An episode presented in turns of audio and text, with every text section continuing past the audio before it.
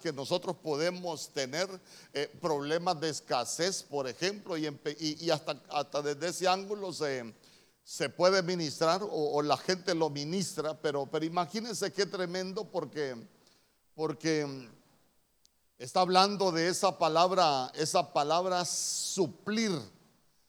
Yo le he dicho, uno, uno de los errores que, nosotros podemos cometer es que casi siempre todo lo llevamos a, lo natural y, muchas veces nos olvidamos de lo espiritual.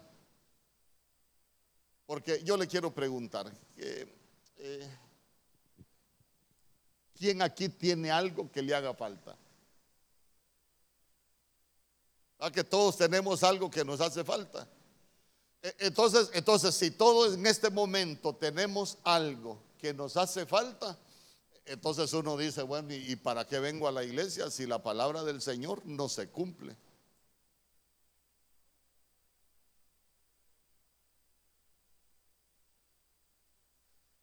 Entonces, entonces imagínese usted.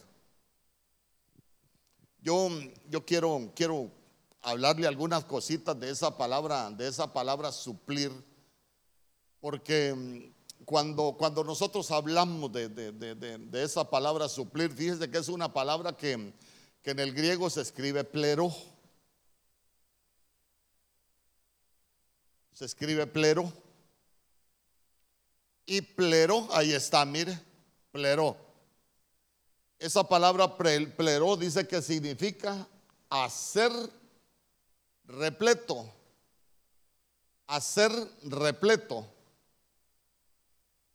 Y cuando nosotros hablamos de, hacer repleto, estamos hablando de algo que, que llega a estar lleno, pero que ya no tiene capacidad para nada más.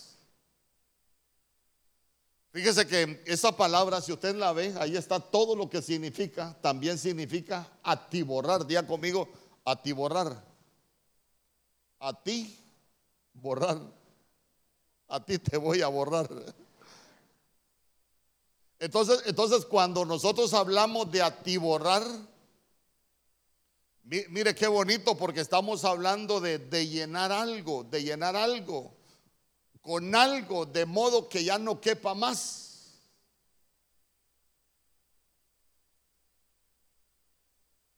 Pero dice que dice que esa palabra también significa rellenar un hueco. Diga conmigo rellenar un hueco. Entonces, cuando nosotros estamos hablando de rellenar un hueco, estamos hablando de, llenar algo de nuevo, algo que ya estuvo, que, ya estuvo lleno, pero se vació y hay que volverlo a, llenar. O, también es rellenar, es también llenar un espacio que, está vacío. Y, tantas cosas, tantas cosas que, que significa, pero yo no quiero, no quiero no quiero detenerme tanto en la explicación porque si no solo en eso me la, me, la voy a, llevar. E, entonces vea usted que, que, de pronto cuando nosotros estamos hablando de hacer repleto, de, de atiborrar, usted se va a dar cuenta que esa palabra se puede confundir con la palabra llenura. Si nosotros no tenemos cuidado, esa palabra plerón la podemos confundir con la, con la palabra llenura. Se recuerda que hace poco yo prediqué de las llenuras. ¿Por qué? Porque unos están llenos de tristezas, otros están llenos de, ira. Y, prediqué de la, de la batalla de las llenuras, como, en el último tiempo van a haber batallas de llenos contra llenos. Pero fíjese que pleró, si bien es cierto, está hablando de, de hacer repleto, está hablando de rellenar un hueco Fíjese que esa, esa palabra está como, está como, solo déjeme que, como dijo, como dijo Salomón, el predicador buscó las palabras, las palabras correctas, las palabras, las palabras agradables. Em, si bien es cierto, está hablando de, de una llenura, pero está hablando de una llenura de algo que el Señor va a suplir en nosotros, pero de algo que nos falta. A ver si, me explico con, algunos ejemplos. Por ejemplo, Puede ser que alguien aquí, como estamos hablando que el Señor suplirá todo lo que falte conforme a sus riquezas en gloria, puede ser que alguien me diga, pastor, eh, yo necesito dinero para pagar mis deudas. Y puede ser que tenga deudas. Y mire, me toca pagar tanto que paso ahogado, o sea que tiene dinero para pagar las deudas, pero en este momento lo que tiene deudas y dice, pastor, eh, yo quiero que ese verso se cumpla en mí, que el Señor supla todo lo que me falta conforme a sus riquezas, porque yo necesito dinero. Y, y yo le digo, y no será, no será que lo que necesita no es dinero, sino que el Señor pleró le des sabiduría para ser un buen administrador. Entonces, entonces lo que ¿por qué? Porque si el Señor le da dinero y como, y como, y como es algo que, nos, que nos persigue, ahorita va a pagar, pero, pero más adelante va a volver a estar endeudado. ¿Me explico? Entonces, entonces la, esa palabra pleró no va encaminada, si lo vemos desde el ángulo que se la, que se la quiero enseñar, a que el Señor nos dé, sino que nos llene algo que nos hace falta. Por ejemplo, le voy a poner un ejemplo. aquella mujer eh, en Lucas 15 se recuerda que tenía 10 dracmas y de pronto hay un dracma que se le perdió, ya le faltaba un dracma.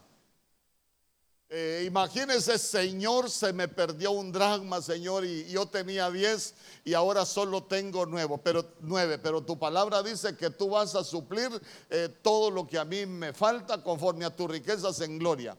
Eh, ¿Se imagina usted que el Señor le hubiera restituido el dragma? ¿Qué hubiese pasado? Ella hubiese seguido con la luz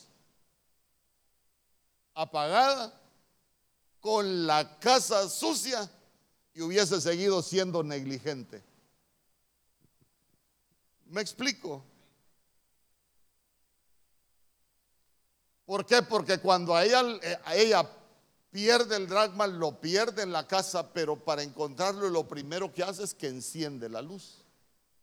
Después barre la casa y la casa se barre para sacar lo sucio que uno puede tener en su casa y después dice que la buscó diligentemente hasta encontrarla.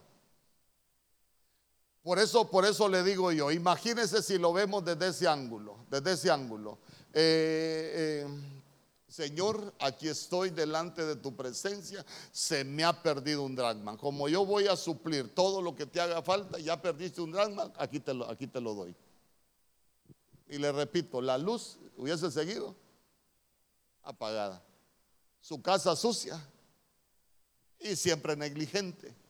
Entonces ya se dio cuenta, ya, ya se dio cuenta por dónde lo quiero llevar. Por ejemplo, por ejemplo, yo le he dicho, yo le he dicho, los cristianos cometemos errores a veces cuando invitamos a las personas. La gente tiene un problema afuera, vaya a la iglesia. Eh, eh, eh, hermano, fíjate, ah, qué problema tengo con, mi marido. En vez de hogar tenemos un ring, pasamos luchando día y noche, somos buenos peleadores. Creo que vamos a participar en la WWA porque nos hemos entrenado bastante en lucha. ¿Y, y qué hago? Vaya a la iglesia. Entonces, entonces, entonces, ¿a qué viene la gente?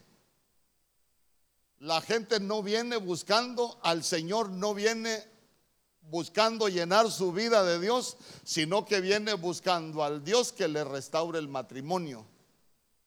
Y cuando le restaure el matrimonio, a la gente se le hace fácil irse. Por ejemplo, los leprosos, vaya, los leprosos escucharon que Jesús pasaba, él los sanó de la lepra, ¿cuántos volvieron? Solo uno. Entonces, entonces mire, y aquí voy a, voy a aprovechar porque a mí todo me gusta aprovecharlo. Cuando, cuando usted invite a alguien, no lo invite para que Dios le haga un milagro ni le solucione un problema. Sino, sino mire hermano, quien nos puede cambiar la vida es cuando nos llenamos de Dios. Cuando le entregamos la vida al Señor es cuando nuestra vida puede cambiar. ¿Sabe, sabe, sabe usted que, que, que, uno, uno, uno comete muchos errores cuando nosotros ofrecemos al Dios de las añadiduras? Y la gente viene buscando al Dios de las añadiduras. Pero no viene buscando a Dios como su Dios. Imagínense, imagínense, hay ejemplos en la Biblia bien tremendos. Por ejemplo, en Juan capítulo 6 creo que es, yo se lo he mencionado, que, estaban, estaban hablando de, la comida, estaban hablando de comer cuando el Señor alimenta a los cinco mil.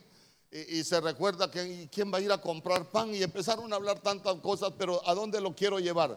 Que, que la gente seguía a nuestro Señor Jesús Y nuestro Señor Jesús, ¿qué les dijo? Ustedes, ustedes no me siguen porque, por lo que Él era. Ustedes saben por qué me siguen, porque les doy de comer, dijo. Yo no sé si usted lo ha leído. Ustedes me siguen porque les doy de comer, como quien dice, el día que ya no tenga que darles de comer, ese día se van, se alejan de mí y, no les hace falta alejarse del Señor. ¿Por qué? Porque como solo lo buscaron por una necesidad, le fue suplida la necesidad y, ahí se acabó todo. Imagínese usted cuántos milagros ha hecho el Señor acá, muchos milagros ha hecho el Señor.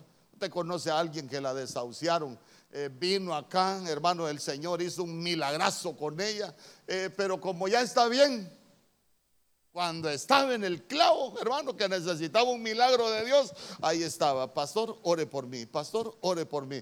Pero solo le cumplió el milagro el Señor y se fue. ¿Por qué? Porque lo que necesitaba era un milagro. No vino a buscar al Señor de los milagros, vino a buscar un milagro del Señor.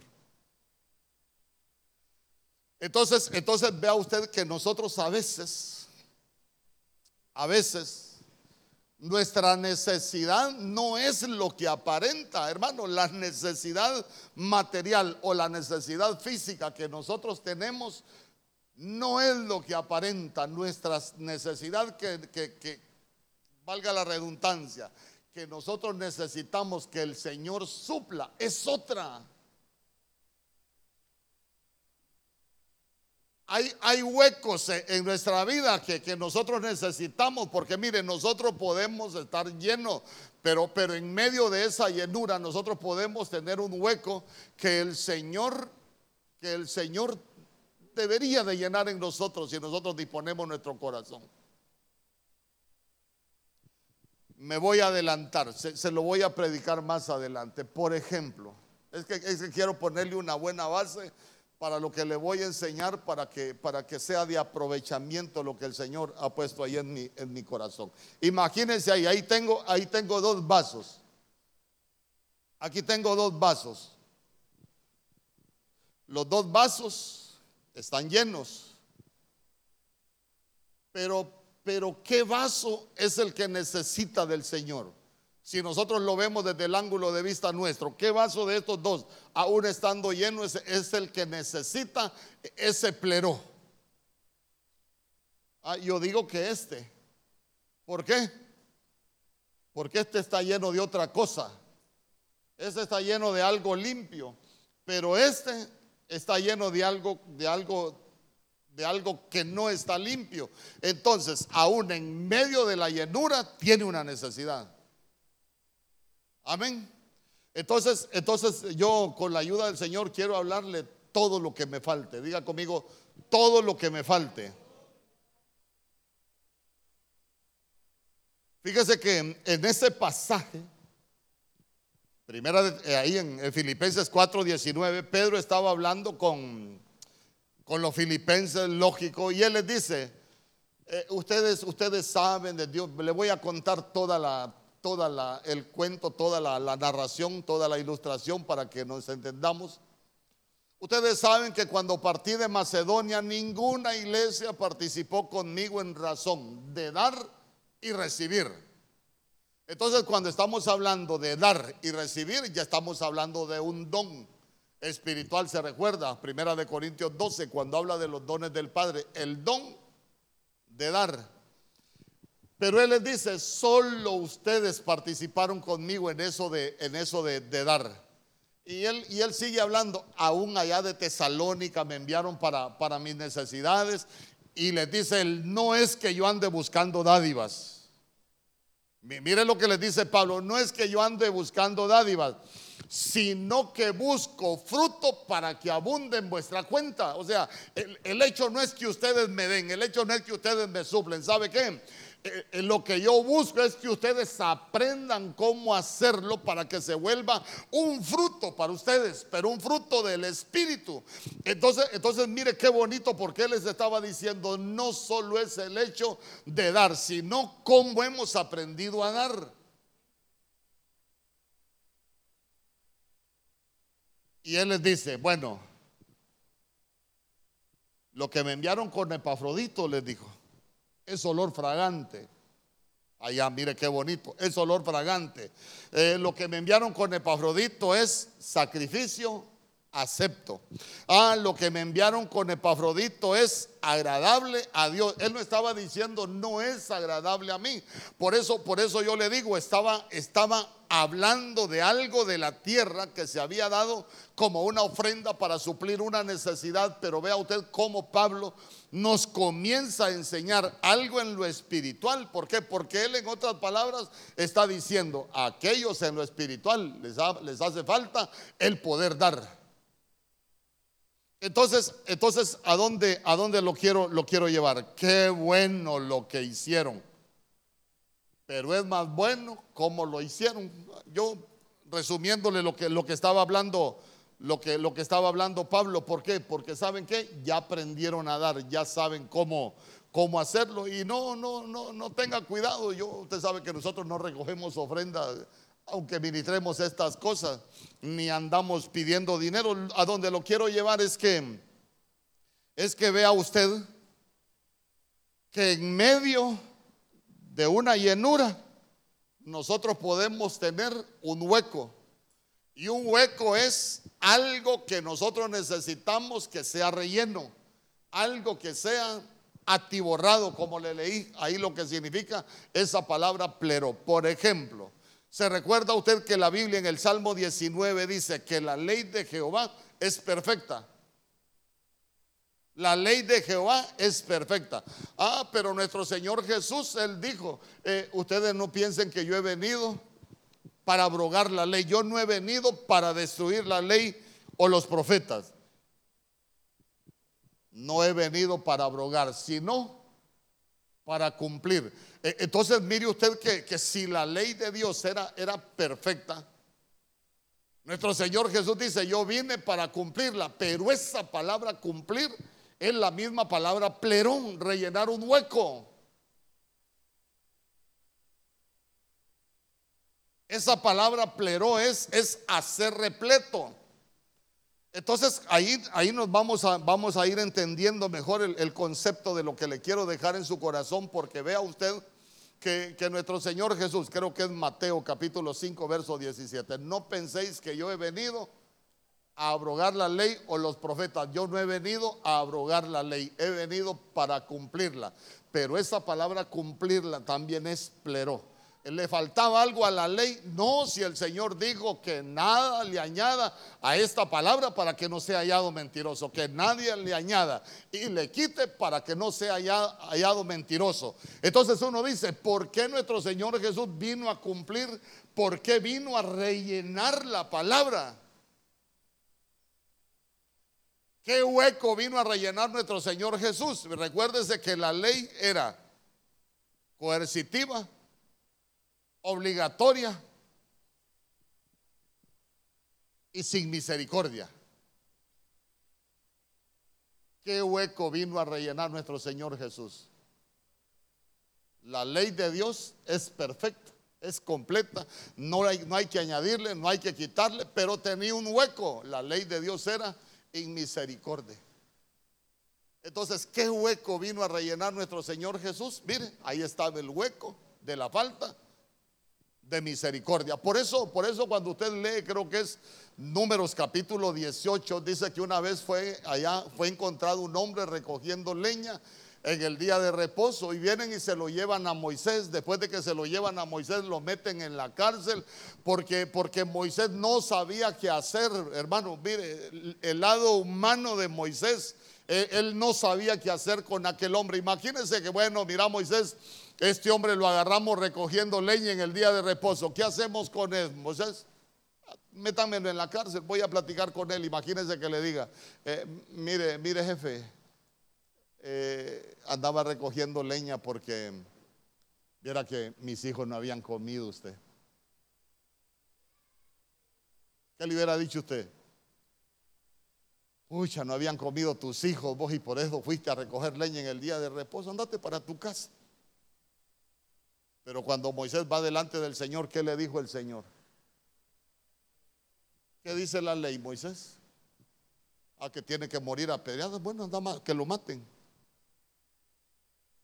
Entonces, entonces, entonces mire usted qué bonito porque, porque qué necesidad tenía la ley para nosotros que se rellenara el hueco de la misericordia. Por eso es que la Biblia dice, las misericordias del Señor son nuevas cada mañana. Pero imagínense que está escrito en el Antiguo Testamento y la ley era en misericordia. Entonces era para nosotros la profecía. Dice amén conmigo. Por eso es que, por eso es que usted se recuerda eh, en, en, Juan capítulo 8 cuando le llevan a aquella mujer que fue hallada en pleno acto de adulterio. Se recuerda, mira Jesús, dice que le llevaron a aquella mujer para probarlo. Mira, esta mujer fue hallada en pleno acto de adulterio. La ley de Moisés dice que esta mujer tiene que morir apedreada. ¿Y tú qué dices? Ahí nosotros vemos el hueco que rellenó nuestro Señor Jesús en la ley aunque la ley de Dios era perfecta, tenía un hueco que tenía que rellenarse, el hueco de la misericordia. Ni yo te condeno, vete y no peques más. Entonces, entonces mire, usted pudo haber venido lleno, pero siempre tenemos un hueco que necesitamos rellenar. Amén. El Señor suplirá todo lo que nos hace falta conforme a sus riquezas en gloria. Lucas capítulo 2, verso 40.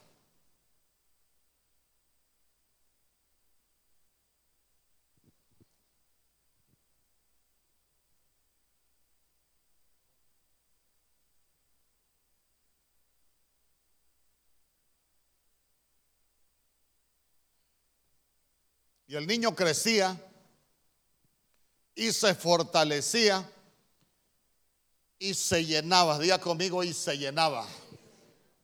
Esa palabra llenarse es plero.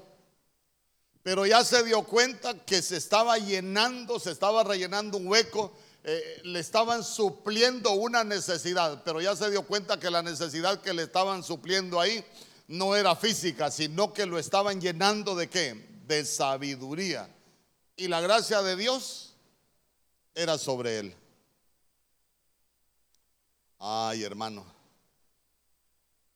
A veces el hueco que nosotros tenemos que necesita ser rellenado, que necesita ser completado es la falta de sabiduría. ¿Usted tiene sabiduría? ¿Pero de cuál? ¿De la de arriba o la de abajo? ¿De cuál sabiduría tiene usted? ¿De la del cielo o la de la tierra? ¿Ah? ¿Sabe, ¿Sabe cómo se nota? ¿Sabe cómo se nota cuando estamos alcanzando sabiduría? En la manera en que nos comportamos. ¿Y, cómo se comporta usted allá afuera? Hermano, aquí usted puede abrir la boca, perdóneme, no, no lo quiero ofender. Ahí en la, en la mesa del Señor de la vigilia nos ponemos a cuenta, nos ponemos en paz. hermano, a veces abrimos la bocota tan grande que nos creemos tan llenos de sabiduría, pero de pronto nos damos cuenta que de sabiduría que viene de parte de Dios no tenemos nada, que lo único que tenemos sabiduría es la sabiduría de la tierra. A veces hablamos con tanta propiedad, hermano, que, que, da la impresión de que nos creemos que estamos al tope de sabiduría. Y, pero vea usted que nuestro Señor Jesús dice que se llenaba, se pleró, eh, estaba rellenando ese hueco de la, de la sabiduría. Eh, entonces, mire, ¿cómo nos damos cuenta que nosotros estamos alcanzando sabiduría? En la forma, en cómo nos comportamos Porque dice la Biblia en Santiago capítulo 3, verso 13. Mire qué bonito lo que dice la Biblia. ¿Quién es sabio y entendido entre vosotros? Muestre por la buena conducta. Diga conmigo, la buena conducta. Sus obras en sabia mansedumbre. Entonces mire usted.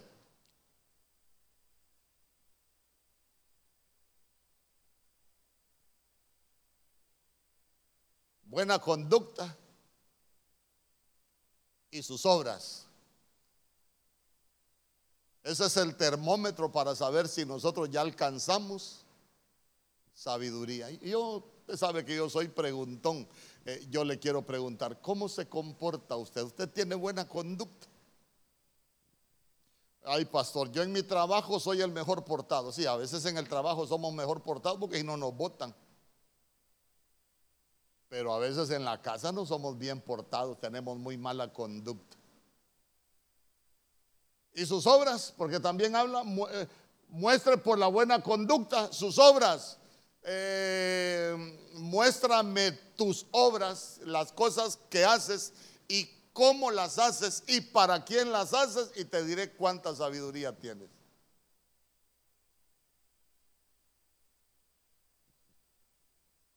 Por eso, por eso, mire, hermano, hay cosas que, los cristianos ya no deberíamos hacer. Porque supuestamente nosotros tenemos la mente de Cristo, tenemos la sabiduría que viene de lo alto, pero yo le pregunto, ¿por qué hay tanto problema en medio de las familias cristianas? Porque nos falta sabiduría. Porque en Proverbios capítulo 14, usted se recuerda que la Biblia dice, la mujer sabia edifica su casa y la mujer es la iglesia. La mujer sabia edifica la iglesia, mas la necia con sus manos la destruye. A veces tenemos más de necio que de sabio. Y perdóneme, yo le digo perdóneme. Pero a veces tenemos más necedad que sabiduría en el corazón. Fíjese que no, mejor no le cuento. Yo le quiero preguntar, su conducta, ¿cómo es su conducta? ¿Cómo son sus obras? Porque en eso es que nosotros demostramos que tanta sabiduría tenemos. Y, ya se dio cuenta que, que esa es una necesidad pero no es nada físico, sino que es algo espiritual. Es un hueco que nosotros tenemos. Por ejemplo, eh, usted se recuerda Salomón está hablando con David, David le dijo, mira, Salomón, yo voy por el camino de todos en la tierra. Solo esfuérzate. No, no le dijo sé valiente, esfuérzate y sé hombre, le dijo. ser hombre no es lo mismo que ser valiente. Ser hombre no es lo mismo que ser valiente. Le dijo, yo voy por el camino de todos en la tierra. Esfuérzate y, sé hombre. Y usted se recuerda que Salomón tuvo un sueño. ¿Y qué le preguntó el Señor a Salomón? ¿Ah? No, hombre, no me diga que no ha leído ni, ni Primera de Reyes ahí por el capítulo 5. ¿Qué le dijo? ¿Qué le dijo? ¿Qué le dijo el Señor a Salomón? ¿Ah? ¿Qué quieres que te haga? Le dijo. ¿Qué quieres que te dé? ¿Y qué le, pidió? ¿Qué le pidió Salomón? Señor, dame un corazón entendido, dame un corazón lleno de sabiduría para poder juzgar, para poder dirigir este pueblo. Y sabes qué, dame sabiduría para saber diferenciar lo bueno de lo malo. ¿Sabe a qué nos ayuda la sabiduría? A diferenciar lo bueno de lo malo. Usted se me puede parar en un pedestal, pero si usted no sabe diferenciar lo bueno de lo malo,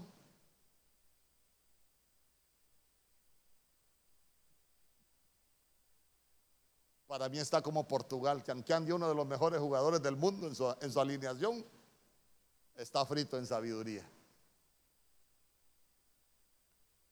Una de las cosas que el pueblo de Dios necesita es sabiduría. ¿Sabe por qué? Porque la sabiduría, oiga bien, ¿para qué nos sirve la sabiduría? La sabiduría nos sirve para tomar decisiones, pero no para tomar cualquier decisión, para tomar decisiones de acuerdo a lo que conviene al reino y de acuerdo a lo que es bueno delante del Señor. ¿Por qué? ¿Por qué le digo? Porque se recuerda usted que inmediatamente que Salomón pide sabiduría, el Señor le dijo, por cuanto no me pediste riqueza, no me pediste que, te entregara a tus enemigos. Y, el Señor le empieza a decir, porque no me pediste tal cosa y, me pediste un corazón entendido, te voy a dar sabiduría. Y en eso le llevaron aquellas dos mujeres. ¿Se recuerda? Vendían ramas las dos mujeres. Ah, mira, me cambiaron el hijo y usted sabe todo lo que pasó. Pero se recuerda usted, se recuerda usted qué pidió Salomón, con qué tomó una decisión Salomón. Tráigame la espada. Entonces el que tiene sabiduría utiliza la espada para tomar decisiones. Le voy a poner un ejemplo. Le voy a poner un ejemplo. Eh, Ay, me gusta, me gusta una, una filistea. Me gusta una filistea. Agarre la espada. Ah, los adúlteros al reino de Dios no entran. La puerta al infierno sí la tienen abierta, pero al reino no entran. Ah, entonces el que tiene sabiduría sabe tomar decisiones y las toma con la espada. Fíjese que, fíjese que hay gente que, lo busca a uno. Usted no, usted no. Pero hay gente que lo busca a uno, pero quieren que uno le dé la razón aún estando en pecado. Y, sabe que le digo yo, no, es que no soy yo. Mire lo que dice la Biblia. Usted solo Biblia dice, me dice. Ah, pues váyase al infierno. casi, casi, le da ganas de decirle a uno, pues váyase al infierno de un solo. Pero imagínese usted, imagínese usted, es que ese, ese libro es el que nos da sabiduría a nosotros. Ese libro, ahí vamos a hablar más adelante del entendimiento, vamos a hablar de, del conocimiento, pero ya se dio cuenta usted que, que a veces nosotros tenemos e, esa necesidad que necesita ser suplida de parte de Dios, hermano. La mayoría de errores que nosotros cometemos es porque actuamos sin sabiduría. Bueno, actuamos con sabiduría, pero ya le dije, hay dos sabidurías. La sabiduría de la tierra. ¿Se recuerda que dice la, la, Biblia de la sabiduría de la tierra? Es primeramente animal. Es diabólica.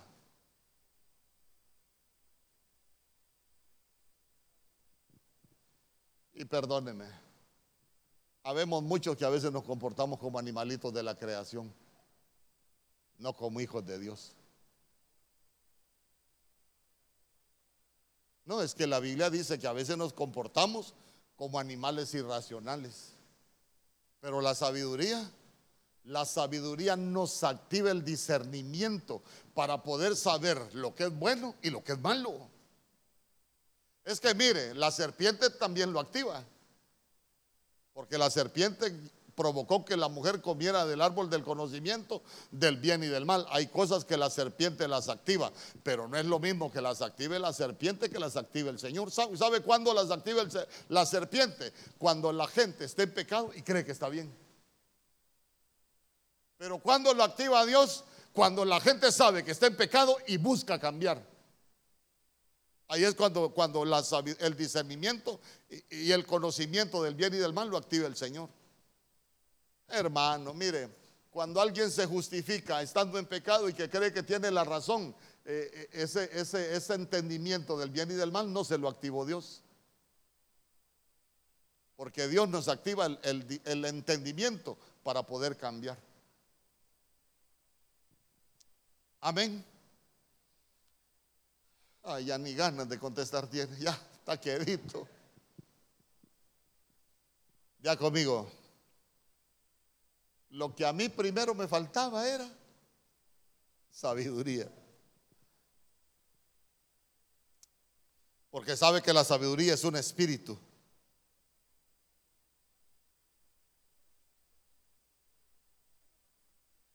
Ay, hermano. Santiago capítulo 1, verso 5.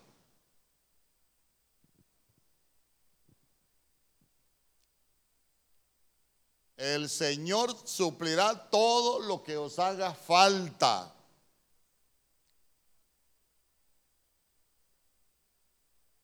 Entonces, mire qué bonito. Y si alguno de vosotros tiene falta de sabiduría, pídala a Dios, el cual da a todos abundantemente y sin reproche,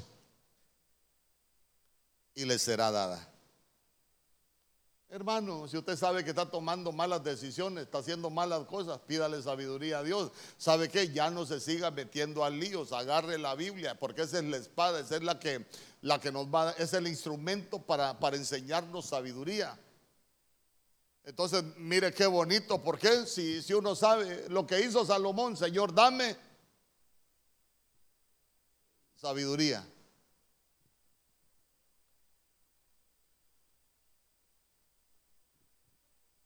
Entonces muchos de nosotros necesitamos pedir sabiduría.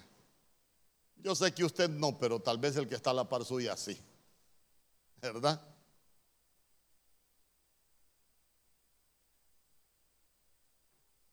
Solo déjeme ver cuánto tiempo llevo. Ay, hermano. Ay, hermano, ay, hermano, ay, hermano.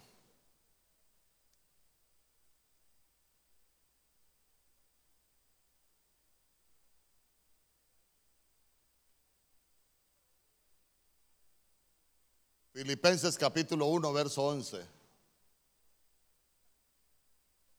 Filipenses capítulo 1, verso 11. A veces nosotros necesitamos rellenar ese hueco de, la falta de sabiduría.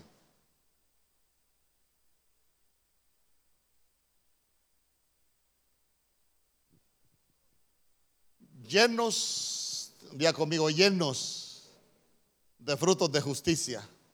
Esa palabra llenos es plero. ¿Se recuerdan? Guardes esa palabra, plero. Llenos de frutos de justicia que son por medio de Jesucristo, para gloria y alabanza de Dios. E, esa, eso cuando dice llenos de frutos de justicia es, hermano, pero que, que, nosotros estemos llenos, pero así como una cosecha abundante de buenas obras. Esos son los frutos de justicia. No vaya a pensar, ay, pastores, que yo soy justo. Mire, ve, yo, a veces hay cosas que... Andaba con un hombre yo una vez y se le acercó un profeta y le dijo, yo te veo a ti como un hombre, como un hombre justo, le dijo. Ay, hermano, ¿para qué le dijeron así? ¿Escuchó, pastor? Justo. Dije yo, si a mí me profetizan que yo soy un hombre justo, me como las uñas, hermano. ¿Por qué cree usted que me comería las uñas? Había en la ciudad de Ur un hombre justo, recto y temeroso, de apartado del mal y temeroso de Dios. Y de ahí le empezó a pasar todo lo que le pasó. Al final Job termina siendo justo, pero le peinaron la vida. Entonces, mire, llenos de frutos de justicia, diga conmigo, cosecha abundante de buenas obras. Eso es lleno de frutos de justicia. En el original es, es una cosecha abundante de buenas obras. Yo le pregunto, ¿usted, usted como la Biblia en el, en el Salmo 1 nos compara con árboles? Nos compara con árboles allá en, en jueces capítulo 9. Usted se recuerda que la Biblia dice que una vez los árboles fueron a escoger rey y le dijeron al manzano, ven y reina sobre nosotros. Y el manzano dijo, ¿cómo he de dejar mi buen fruto y mi sombra? Y empezó a decir tantas cosas bonitas, ¿va? De, los frutos que él tenía. ahora, ahora, yo le quiero decir, si usted es un árbol y usted ya está en cosecha, eh, ¿qué frutos está dando usted? ¿Ah? ¿Qué frutos está dando usted? Pastor, tengo unos frutos que viera mi familia, cómo se los disfruta, pastor. Soy un hombre calidad, un hombre educado, un hombre bien portado, un hombre responsable. Mejor pare ya, pare, pare. Me va a dar envidia de usted. Ahora yo, yo le quiero preguntar, ¿cómo están sus frutos?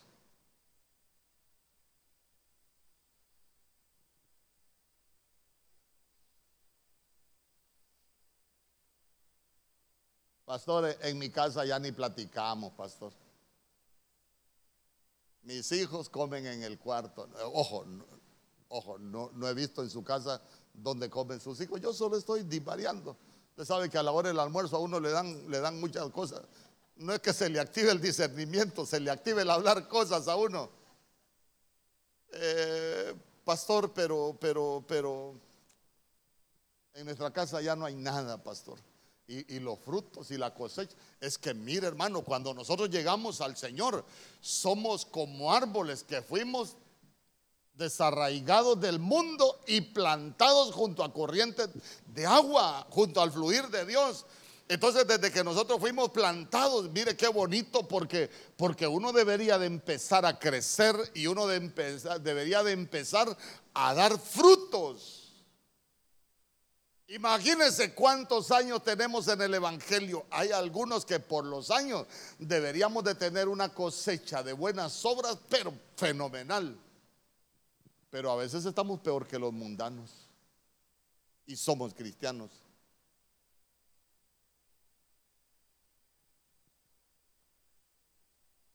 Pero esta mañana queremos, queremos irnos. Usted, usted le dígale al Señor, yo quiero, quiero cambiar. Si usted quiere cambiar, dígale, Señor, yo quiero ser plero de frutos de justicia. De ahora en adelante quiero que mis obras sean buenas. Hermano, es que si no, mire. Sabe que hasta la escritura, la Biblia dice, toda la escritura es inspirada por Dios. ¿Y para qué es inspirada por Dios? Útil para enseñar, para redarguir, para corregir, para instruir en justicia, a fin de que el hombre de Dios sea perfecto y preparado para toda buena obra. Usted no viene aquí a, a, prepararse, hermano, para sembrar dinero y para cosechar dinero. Nosotros venimos aquí a prepararnos para toda buena obra, porque ese es el propósito de la Biblia. Ahora que hemos cambiado el propósito de la Biblia, vas a ser triunfador. Ay, hermano, y haciéndose pedazos la vida. Eh, eres más que vencedor y no pueden vencer, pero ni al gato. Eres un conquistador y no se pueden conquistar, pero ni, sus deseos, sus malos deseos. No se pueden conquistar, pero ni su mal hablar. ¿Y cómo es que van a ser conquistadores? Si la Biblia dice que es mejor el que se conquista a sí mismo que el que conquista una ciudad. Pero el Evangelio barato nos vende tantas ideas, hermano, y nos olvidamos de, de cuál es el propósito de, de la Biblia. Preparado para toda buena obra.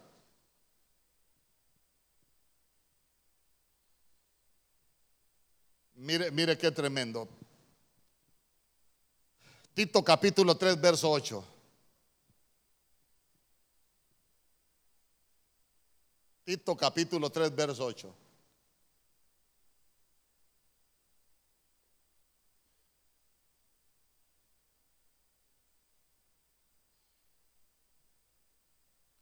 Palabra fiel es esta. Y en estas quiero que las enseñes así como, como sin gana. Para que los que creen en Dios procuren ocuparse en buenas obras. Mire lo que dice, palabra fiel es esta y en estas cosas quiero que insistas con firmeza para que los que creen en Dios procuren ocuparse en buenas obras. Estas cosas son buenas y útiles a los hombres. Fíjense que, hermano, sabe que me voy a ministrar con usted. Sabe que mantener el orden en una congregación, como cuesta, hermano por los ataques del diablo, pastor, no por los que quieren desordenar las cosas.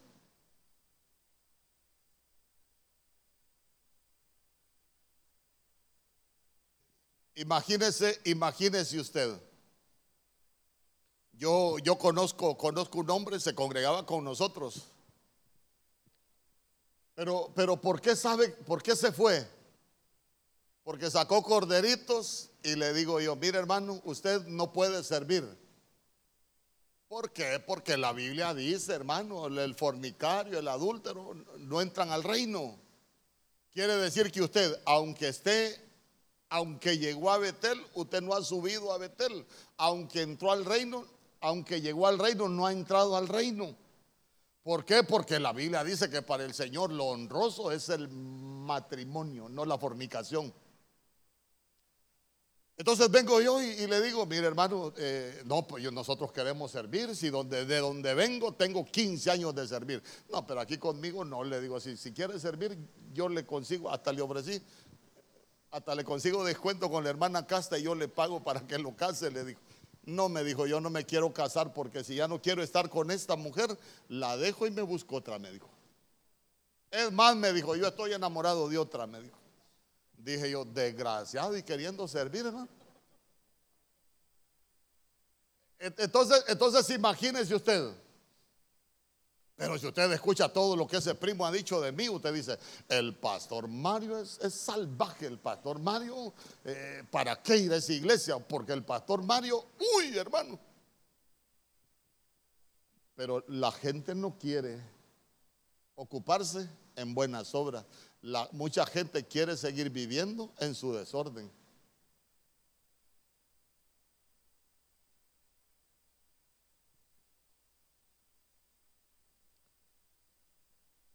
En estas cosas quiero que insistas con firmeza. Para que los que... ¿Usted cree en Dios? Pero ¿en cuál Dios cree? ¿En el Dios de los pueblos o en Dios como su Dios? Es que hasta el diablo cree en el Dios de los pueblos. Pero nosotros debemos de creer en Dios como nuestro Dios. ¿Sabe qué? Porque Dios es rey, Dios es Señor. Cuando lo tenemos como Señor, Él nos manda. Cuando lo tenemos como rey, Él nos gobierna. Él gobierna nuestras vidas, Él dirige nuestras vidas, es el timón de nuestras vidas, hermano. Pero, pero mire usted, el que cree en Dios debe de procurar ocuparse de buenas obras. Hermano, dejemos las malas obras ya lo son para nosotros. Dejémoselas al mundo. Usted decidió seguir a Cristo. Haga las cosas que son buenas y que son útiles, pero de acuerdo al reino. Amén. Ay, hermano, mire, es que, mire, cuando nosotros abundamos en buenas obras, ahí en el reino no pasa desapercibido, hermano. Y cuando abundamos en malas obras, tampoco pasa desapercibido. ¿Por qué le digo que no pasa desapercibido? ¿Se recuerda usted que en Hechos capítulo 9 la Biblia habla de una mujer que se llamaba Tabita? ¿Se recuerda? ¿O no lo ha leído? O mejor lo leemos. Mejor leámoslo. Hechos capítulo 9, verso 36.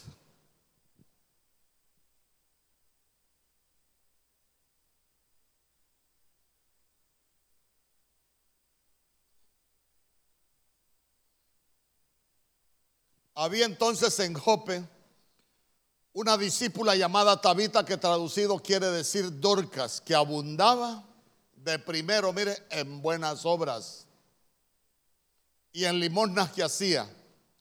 Y aconteció que aquellos días se enfermó y murió. Después de lavada la pusieron en una sala. ¿Se recuerda usted que mandan a llamar a Pedro y, sabe que, sabe que yo, a veces trato de, meterme en lo que leo. Y, y, a mí me llena así como de, como de algo tan bonito cuando llegó Pedro. La tenían ahí en una sala Solo llegó Pedro y le dijo, Tabita, levántate. ¿Qué oración hizo Pedro, hermano? Ninguna. ¿Dónde tenían el registro de las buenas obras de, de, de Tabita? En el cielo, hermano. En el libro de las obras. Diga conmigo en el libro de las obras. ¿Sabe qué? Hay cosas que van a suceder en nuestras vidas, hermano, por voluntad del Señor, cuando nosotros abundamos en buenas obras. Usted no, usted no se va. Pedro dice que oró, pero todo lo que le dijo fue, Tabita, levántate. Ay, hermano. Mire que es como ir escalando en, como ir escalando en el, en el reino, hermano. Efesios capítulo 2, verso 10.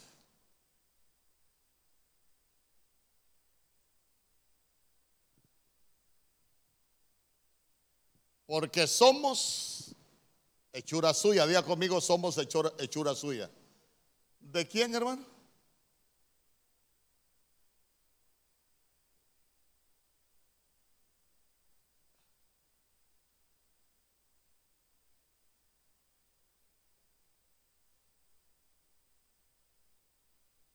¿De quién somos hechura nosotros? ¿Ah? Mejor le voy a leer la Biblia para que, para que dice, porque por gracia sois salvos por medio de la fe, y esto no es de vosotros, pues es don de Dios, no por obras para que nadie se gloría, porque somos hechura suya. ¿Hechura de quién somos? Nos hizo Dios. Entonces dice, creados en Cristo Jesús, ¿para qué? Ah, entonces quiere decir que nosotros fuimos creados para buenas obras. Hermano, mire, la Biblia dice que los planes de Dios para nosotros son de bien, no son de mal, sino que son para darnos un futuro y para darnos una esperanza. La Biblia dice que el Señor desde que éramos embrión escribió todos los días de nuestra vida sin que faltara ninguna cosa. Yo le pregunto, ¿será que, será que el diseño de Dios está en sus picardías?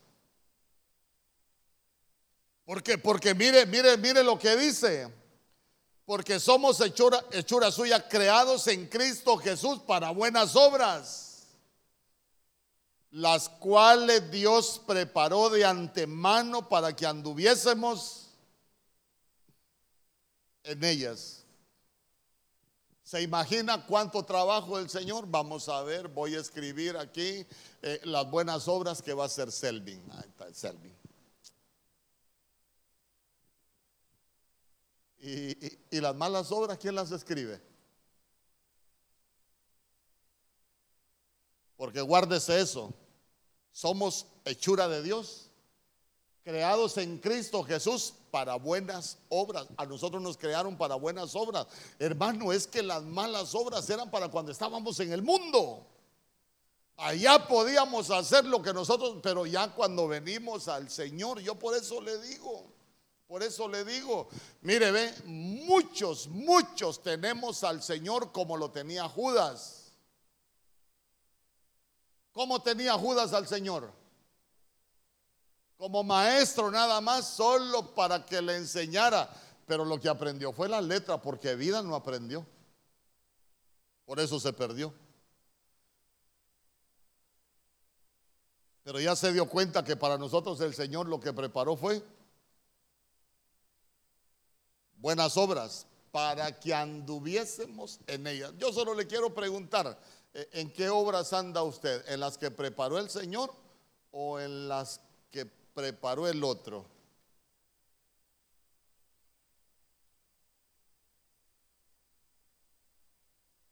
Ay, quiero dejarles una conchita a los jóvenes. Díganme los jóvenes. Tito capítulo 2, verso 6.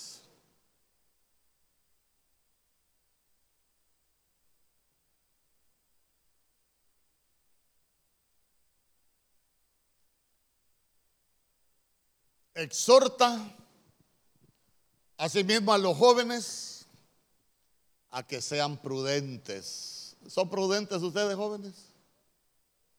Ay, oyó la fuerza de los jóvenes, oyó ese amén de los jóvenes. ¿Ah? Exhorta asimismo a los jóvenes, no, yo creo que es que no escucharon, a que sean prudentes. Vaya, ya. Verso 7 presentándote tú en todo como ejemplo de buenas obras. Allá en el colegio, como ejemplo de buenas obras, los jóvenes. Ven los amenes de los jóvenes. Allá en la calle, los jóvenes como ejemplo de buenas obras. En la enseñanza mostrando integridad y seriedad. Entonces hemos visto dos, dos, dos necesidades que van a ser suplidas. Uno de buenas obras y otro de sabiduría. Quiero, quiero cerrar, quiero cerrar. Efesios capítulo 3, verso 19.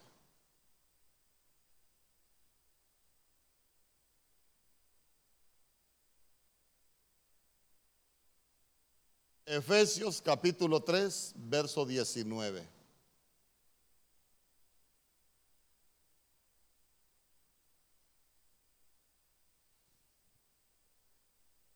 Y de conocer el amor de Cristo que excede a todo conocimiento para que seáis llenos, diga conmigo, para ser plero,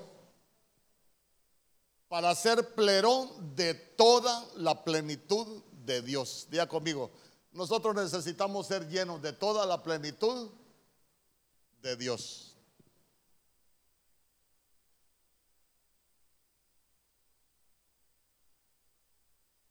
Imagínense usted qué bonito, porque vuelvo a lo mismo, vuelvo a lo mismo. Si, si alguien me dice a mí que, que voy a ser lleno de toda la plenitud de Dios, ¿qué es lo que pensaría uno? Unción de rey, unción de sacerdote, coheredero del reino, todas las cosas fueron hechas por él, por medio de él y para él. Eh, eh, hermano, uno puede pensar muchas cosas, pero mire lo que dice Juan capítulo 1, verso 16. Mire, mire lo que es ser lleno de la plenitud de Dios, porque de su plenitud tomamos todos y gracia sobre gracia.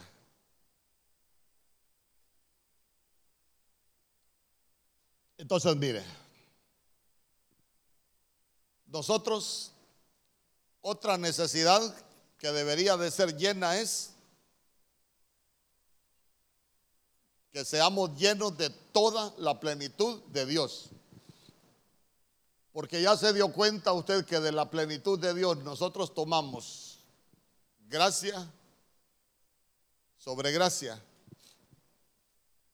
Imagínese usted, una vez escuché un hombre yo enseñar hace muchos años de, de gracia sobre gracia y dice, de una manera sencilla, imagínese usted, cuando mi esposa, una vez fuimos a un lugar, yo le dije, te voy a regalar un vestido. Entonces vine yo y lo que le había prometido era el vestido. Pero imagínense ya que en la tienda me diga mi esposa, mira que esta faja me combina con el vestido. Entonces uno le dice, agarrarla pues, llévatela. Ay, pero ¿para qué me regalas el vestido con esta faja tan bonita si son los zapatos viejos tengo? Ya te dice que aquí hay unos que combinan con, que combinan con el vestido y con la faja. y que uno le diga, vaya pues, llévatelos también. Ay, amor, pero, pero ya te diste cuenta que, el maquillaje que tengo ya está casi vencido. Y, y, ya te diste cuenta el que venden aquí. Vaya pues, agarrarlo también. Entonces diga conmigo, gracias sobre gracia. Nosotros necesitamos ser llenos de la plenitud de Dios y tomar gracia sobre gracia. ¿Sabe por qué? para que cuando la gracia no, sea suficiente para la necesidad que nosotros tenemos, nosotros podamos echar mano de la sobregracia. ¿Sabe por qué? Porque a veces yo quiero que cierre sus ojos porque voy a ministrar. Y con esto quiero cerrar. Porque a veces en nuestra vida pueden suceder cosas que necesitamos de la gracia de Dios.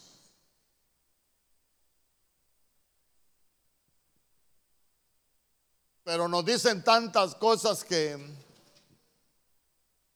que se nos empieza a debilitar hasta la fe. La Biblia dice que Abraham creyó en gracia sobre gracia porque él creyó en gracia sobre gracia. Mire, él tomó de toda la plenitud de Dios, él fue lleno de esa plenitud. ¿Por qué? Porque él tenía una promesa.